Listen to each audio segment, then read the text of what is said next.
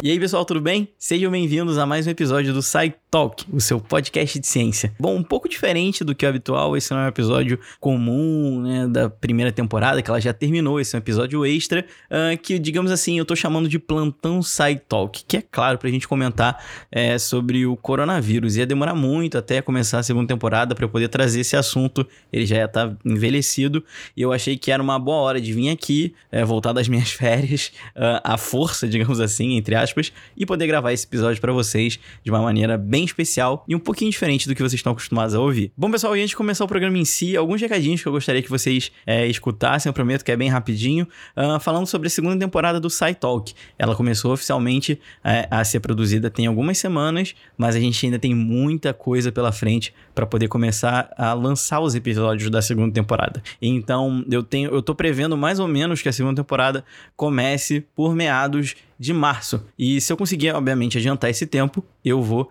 adiantar. Mas só para dizer para vocês que eu já estou adiantando bastante uh, as pautas, eu estou pesquisando, lendo livros, escutando audiolivros, é, correndo atrás é, para fazer uma temporada maior do que foi a primeira temporada, com assuntos mais diversos uh, e com também introduzindo às vezes alguns formatos é, diferentes. Eu estou bem animado construindo essa segunda temporada, muito baseado também no feedback que vocês me deram através das redes sociais, através de e-mail, que foi extremamente importante. Então a segunda temporada está em andamento, provavelmente ela vai ser estreia, a estreia dela vai acontecer em meados de março. E até lá vocês podem ficar escutando então em loop os episódios do SciTalk, uh, inclusive esse novo episódio agora que vocês estão ouvindo, e também os episódios lá do meu outro podcast que eu faço contra os três biomédicos, o Biomedcast. E também queria falar outra coisa importante: se vocês não estão uh, conectados com as redes sociais do SciTalk, é extremamente importante que vocês façam isso para vocês acompanharem, uh, digamos assim, a construção da segunda temporada, recados especiais importantes, é, comentários que eu faço.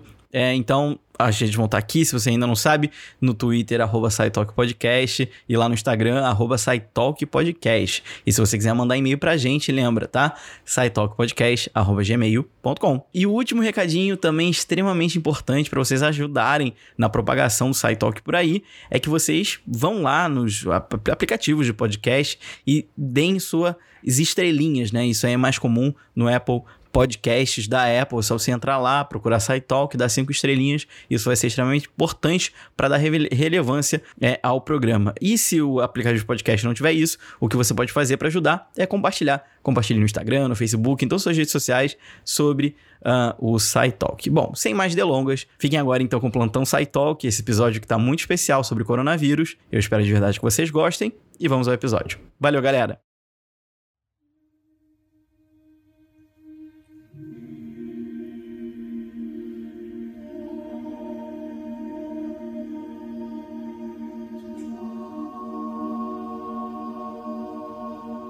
Cientistas e autoridades ao redor do mundo estão correndo para impedir a propagação de um vírus mortal que emergiu na cidade de Wuhan, na China. Muitas pessoas já contraíram o novo coronavírus. No momento que grava esse episódio, existem 9.925 casos confirmados e um total de 213 mortes. Existe uma estimativa que foi publicada na revista The Lancet de que 75.815 indivíduos podem ter sido infectados com o novo coronavírus. Os casos começaram a serem registrados em meados de dezembro de 2019, se assemelhando a uma pneumonia com sintomas que incluíam febre, dificuldades para respirar, tosse e lesões invasivas em ambos os pulmões. As autoridades chinesas fizeram uma determinação preliminar que o agente causador era um novo coronavírus, chamado de 2019 nCoV. No dia 30 de janeiro de 2020, a Organização Mundial da Saúde decretou que o novo coronavírus era uma emergência de saúde mundial categoria reservada para eventos que podem pôr em risco diversos países e que necessita de uma resposta internacional imediata. Antes de entender o porquê o coronavírus começou na China e as consequências dessa epidemia, vamos detalhar um pouco sobre ele. Quando a gente fala sobre coronavírus, precisamos ter em mente que existe mais de um tipo. Esses vírus fazem parte de uma grande família de vírus que causam infecções respiratórias e intestinais em animais e humanos, incluindo a Síndrome Respiratória do Oriente Médio e a SARS, Síndrome Respiratória Aguda Grave. A SARS emergiu na província de Guangdong, na China. Para quem não lembra, o vírus se espalhou rapidamente entre os humanos, afetando aproximadamente 8 mil pessoas em mais de 30 países e causando aproximadamente 800 mortes. O seu nome, coronavírus, vem por causa das suas membranas protuberantes, parecendo uma coroa de raios do Sol. E pouco ainda se sabe sobre esse novo coronavírus, o 2019 nCoV, inclusive a maneira pelo qual ele se espalha. O que sabemos é baseado em coronavírus semelhantes. Raramente, esse tipo de vírus pode infectar pessoas. Porém, quando isso acontece, o resultado pode ser muito caótico. Vírus desse tipo podem se espalhar de pessoa para pessoa quando estão em contato próximo. Esse tipo de transmissão se deve principalmente às gotículas respiratórias produzidas quando alguém tosse ou espirra. Normalmente, a maioria dos vírus respiratórios nos faz pensar que eles só serão contagiosos quando a pessoa está apresentando algum sintoma correto? No caso do novo coronavírus, já existem relatos de que ele pode se espalhar de um paciente infectado que não está apresentando sintomas. E aí, meus queridos ouvintes, nós teríamos um sério problema que foi confirmado no dia 30 de janeiro. Um artigo publicado na revista The New England Journal of Medicine relatou o caso de uma empresária alemã que foi infectada pelo novo coronavírus através de um paciente assintomático e durante o período de incubação. Com isso, fica muito mais difícil para as autoridades rastrearem quem está ou não está portando o novo coronavírus, fazendo com que cada infectado se torne uma bomba relógio de espalhamento viral. E o que acontece quando as pessoas são infectadas? Os vírus geralmente injetam o seu RNA nas células, fazendo com que elas repliquem o vírus e matando a célula durante o processo. Pense no seu DNA e RNA como um programa de computador só que da célula. Este programa irá fazer com que a célula cresça, se divida, como fazer certas proteínas e muitas outras coisas. O vírus entra e reprograma e se programa para fazer uma única coisa: fazer mais cópias. Quando o coronavírus entra no corpo através do ar, por exemplo, ele atacará células do pulmão. Com isso, ele ficará vulnerável. Com o avanço da infecção, poderá levar a uma pneumonia. A pneumonia fará com que os pulmões fiquem danificados, reduzindo a quantidade de oxigênio que o corpo recebe e que pode circular pelos pulmões. Sem ar, sem vida. E como será que tudo isso começou? As investigações epidemiológicas iniciais sugerem que os casos de Wuhan estão ligados ao mercado de peixes e de animais, sugerindo uma potencial nova origem zoonótica do novo coronavírus. O mercado foi fechado para higienização e desinfecção, além de ter seus produtos animais coletados para testes. Esses são alguns tipos de carnes que eram vendidas nesse tipo de mercado chinês: porco, vaca, raposa, cachorro, porco-espinho, camelo, cobra, ganso e até morcegos, animal que já causou outros problemas como o hospedeiro original, como na SARS. De acordo com os sequenciamentos genéticos recentes, o 2019 nCoV é relacionada com o tipo de coronavírus que circula em morcegos. Diante desse caos, o que será que precisa ser feito? Além de identificar os casos e confirmar a existência do novo coronavírus, medidas de contenção e isolamento precisarão ser tomadas. Na verdade, isso já está acontecendo. Em todas as regiões chinesas afetadas, a população precisa ficar dentro de casa, saindo apenas quando muito necessário. Além disso, muitas companhias aéreas já suspenderam os voos para as principais cidades afetadas. E estima-se que mais de 35 milhões de chineses foram afetados com esse isolamento. A China também está tendo sérios problemas com seus hospitais, já que não estão mais suportando o número de pacientes infectados. Para isso, eles estão construindo um hospital de mil leitos em apenas 10 dias. Só para vocês terem uma ideia, um hospital de grande porte tem aproximadamente 500 leitos. Isso é possível por causa de construções pré-fabricadas, mesmo assim, é um feito muito impressionante. E se o novo coronavírus mata, o quanto mortal ele é? É muito difícil estimarmos uma taxa de mortalidade de um vírus que ainda está no meio de uma epidemia, já que os casos são atualizados diariamente. Se olharmos para as 213 mortes nas quase 10 mil infecções, teremos uma taxa de mortalidade de 2 a 3%. Taxa essa muito mais baixa que a SARS, que matou aproximadamente 10% das pessoas infectadas. É claro que esses números causam algumas reações, incluindo a resposta dos cientistas na publicação de artigos. E para vocês terem uma ideia de como as pesquisas estão avançando rapidamente, rapidamente, mais de 50 artigos científicos foram publicados nos últimos 20 dias sobre o novo coronavírus, incluindo artigos sobre a estrutura viral, informação que será extremamente importante para identificar novos fármacos e desenvolvimento de vacinas. E falando nisso, qual é o tratamento? Nenhum tipo de fármaco se mostrou eficaz no tratamento de infecções de coronavírus em humanos, além de não existirem vacinas. O tratamento é para os sintomas e para a condição de cada paciente. Ou seja, cuidados paliativos são altamente eficientes. E se você escutou o podcast até aqui, pode estar perguntando uma outra coisa muito importante. E o Brasil? Ainda não existem casos confirmados do novo coronavírus por aqui. Até a gravação desse episódio, de acordo com o Ministério da Saúde, existem 12 casos suspeitos em cinco estados. O diagnóstico é realizado através da coleta de materiais respiratórios que serão levados para laboratórios especializados para exames de biologia molecular para detectar o RNA viral. Por enquanto, o alerta fica ligado apenas para aqueles que foram para a China ou tiveram contato com alguém que passou por lá. Dificilmente veremos um novo coronavírus aparecendo por aqui se não for por essas condições. Agora, se aparecerem casos de pessoas com novo coronavírus no Brasil que não tiveram contato nenhum com quem viajou ou que não viajaram para lá, aí sim precisamos nos preocupar e muito. Como nosso país irá responder a uma epidemia dessa é bem difícil saber. Provavelmente, infelizmente, o SUS não teria capacidade para atender casos que nem na China. E com a demanda de testes aumentando muito, talvez a gente não teria kit suficiente para fazermos os testes confirmatórios e por aí vai. O importante é que tudo isso está se tornando um grande aprendizado para o mundo e esperamos que o governo brasileiro esteja pensando em medidas de emergência caso a gente precise. E como será que está a situação em um país que já teve casos confirmados? Eu falei com meu amigo Bruno Câmara. Ele é biomédico, mestre em biologia da relação parasita-hospedeiro e professor. Atualmente, o Bruno mora no Canadá. Além dele falar da situação nesse país bem gelado, ele falou um pouco sobre a preocupação dos brasileiros com o vírus. Diz aí, Bruno. Bom, então eu estou aqui na cidade de Montreal, na província de Quebec, no Canadá, e aqui agora a gente está no meio do inverno. É inverno é nevando, bem rigoroso mesmo, temperaturas menos 20, menos 30. E as notícias que a gente tem aqui até agora são que tem três casos confirmados, dois em Ontário, que é uma província daqui, e outro em British Columbia, que é outra província. Então, é três casos confirmados até o momento dessa gravação, e foram pessoas que viajaram para a China e voltaram infectados.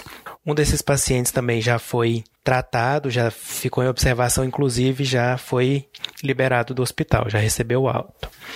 E tem outros muitos casos suspeitos em que as pessoas ainda estão de quarentena em várias províncias do Canadá, mas confirmados até o momento são três casos. E aqui a imprensa está a todo momento falando do coronavírus, falando das medidas que podem ser tomadas. A gente vê, já vê na rua é, várias pessoas usando máscara, é, muitos voos cancelados que iriam para a China e os canadenses que estão na China, eles estão pedindo para serem buscados de lá. Então, provavelmente o governo vai mandar um avião para buscar os canadenses que estão na China, porque os aeroportos são todos bloqueados e tudo mais. E uma coisa é, que está acontecendo aqui também é o preconceito com os chineses, mesmo que ele não tenha ido para a China. Então, é, muitas pessoas, até crianças no colégio, estão se afastando dos chineses, estão deixando, as pessoas estão deixando de ir em restaurantes chineses com medo do vírus. Então, está bem preocupante mesmo. Bom, no Brasil, a gente precisa se preocupar com esse vírus? Vamos lembrar então que o vírus respiratório é, geralmente acontece, né, a sazonalidade maior é no inverno, em que as pessoas ficam mais tempo em locais fechados, né, e que o ar está seco e frio. Né? Então, pode ocorrer também mudanças no vírus. Então, vários fatores juntos levam a uma transmissão maior desse vírus e uma infecção, uma infectividade maior. Esses vírus respiratórios, como o coronavírus, é transmitido por gotículas, contato direto ou indireto através de fômites e também aerossóis, né, que são é, gotículas bem pequenas né, de, de saliva, do espirro, por exemplo, que ficam em suspensão no ar com as partículas virais lá. Com a diminuição da temperatura e a diminuição da umidade, acaba que a transmissão desses vírus fica maior. Né? Então, no Brasil, como é um país quente e úmido, nessa época do ano que a gente, que vocês estão aí agora, né, que é o verão, que está bastante chuvoso, está né, mais úmido, né, tá quente, então a gente não tem uma grande incidência de casos de infecções respiratórias.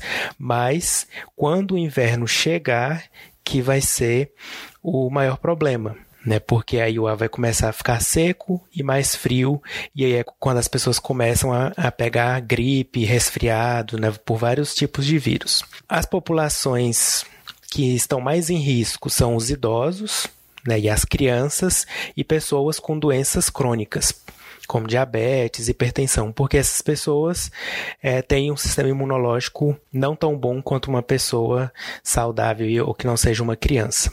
Então, as medidas profiláticas que devem ser tomadas são aquelas para qualquer é, infecção respiratória. Então, lavar as mãos, evitar o contato com pessoas é, diretamente, não ficar em locais fechados, né? É como se fosse para evitar a gripe, só porque aqui a gente está falando do 2009 nCoV, né? Que é o, esse, novo vírus das, da família dos coronavírus. E evitar também o contato com pessoas que tiveram, estiveram na China. Para quem trabalha também em aeroporto, né? Ou em área da saúde, que é o nosso caso, é, profissionais da saúde, de aeroportos, ou que tenham tido contato com pessoas que tiveram na China recentemente, tem que ficar mais atento. Mas por enquanto, é, não precisa ter uma preocupação e criar um grande alarde quanto ao, a esse novo vírus, né? mas tem que ficar bastante atento e tomar todas as medidas profiláticas. Carregue junto com você sempre um álcool em gel, né, para toda vez que sair na rua, pegar o ônibus, é, ir para qualquer lugar, depois você passa o álcool para evitar a infecção com não só o coronavírus, mas também com qualquer outros tipos de vírus e micro-organismos.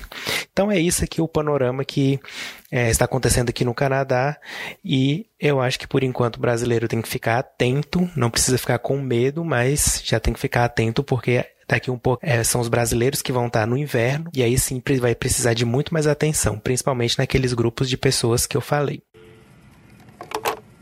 Meu querido amigo Bruno, muito obrigado por participar do SciTalk. É extremamente interessante vermos a realidade de outros países. E o Bruno comentou algo bem interessante sobre as mutações em vírus, um ponto muito importante. Muitos pesquisadores estão preocupados com o espalhamento do novo coronavírus pelo fato dele poder se mutar e talvez se espalhar mais facilmente. Ainda precisamos estudar muito mais o novo coronavírus para saber sobre as possíveis mutações. E eu também quis ouvir a opinião de quem já trabalhou com vírus do Brasil. Para isso, recorri ao meu amigo Rafael Rangel. O Rafa é biomédico, mestre em ciências médicas e trabalhou com vírus a maior parte da carreira dele. E aí, Rafa, como será que o Brasil e o nosso sistema único de saúde pode reagir a esse caos viral?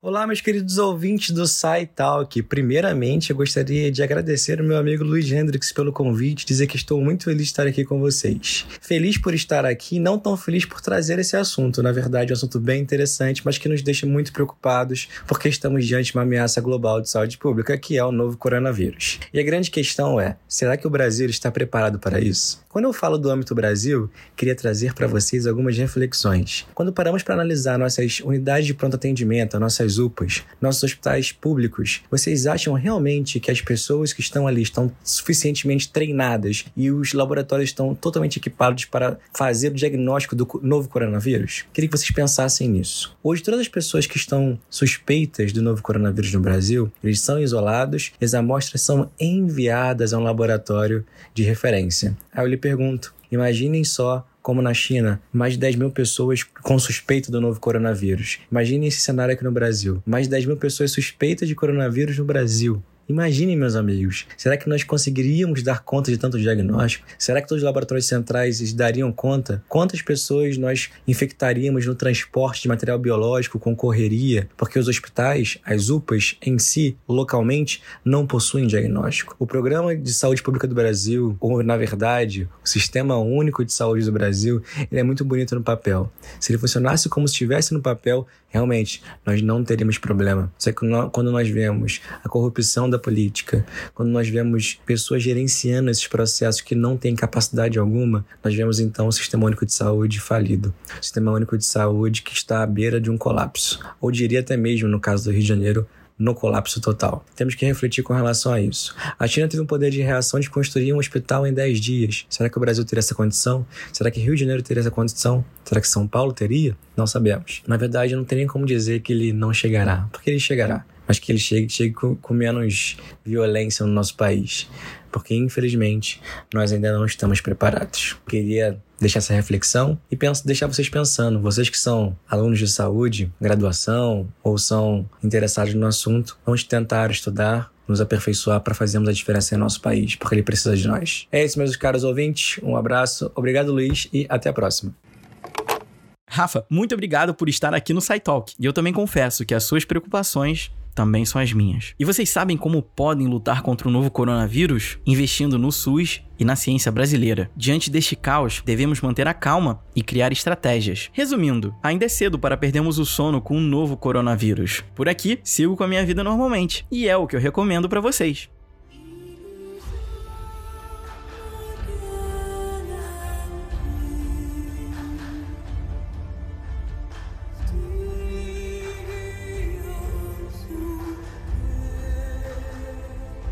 Bom, galera, o primeiro plantão SciTalk vai ficando por aqui. Eu espero de verdade que vocês tenham gostado e que compartilhem o episódio com todo mundo. Vamos lutar contra as inverdades e fortalecer a divulgação científica no Brasil. Vocês encontrarão na descrição do episódio links de fontes confiáveis sobre o novo coronavírus. É importante checarem sempre a fonte Nesse momento de medo, muitas inverdades se tornam verdades. Eu agradeço novamente a participação do Bruno Câmara e do Rafael Rangel. E se você ainda não segue o SciTalk nas redes sociais, siga lá no Instagram, arroba Podcast e no Twitter, arroba Podcast. E se quiser mandar um e-mail com alguma dúvida, sugestão, crítica ou parceria, entre em contato, scitalkpodcast.gmail.com. Vejo vocês em breve, na estreia da segunda temporada do SciTalk. Até o próximo episódio, valeu, tchau!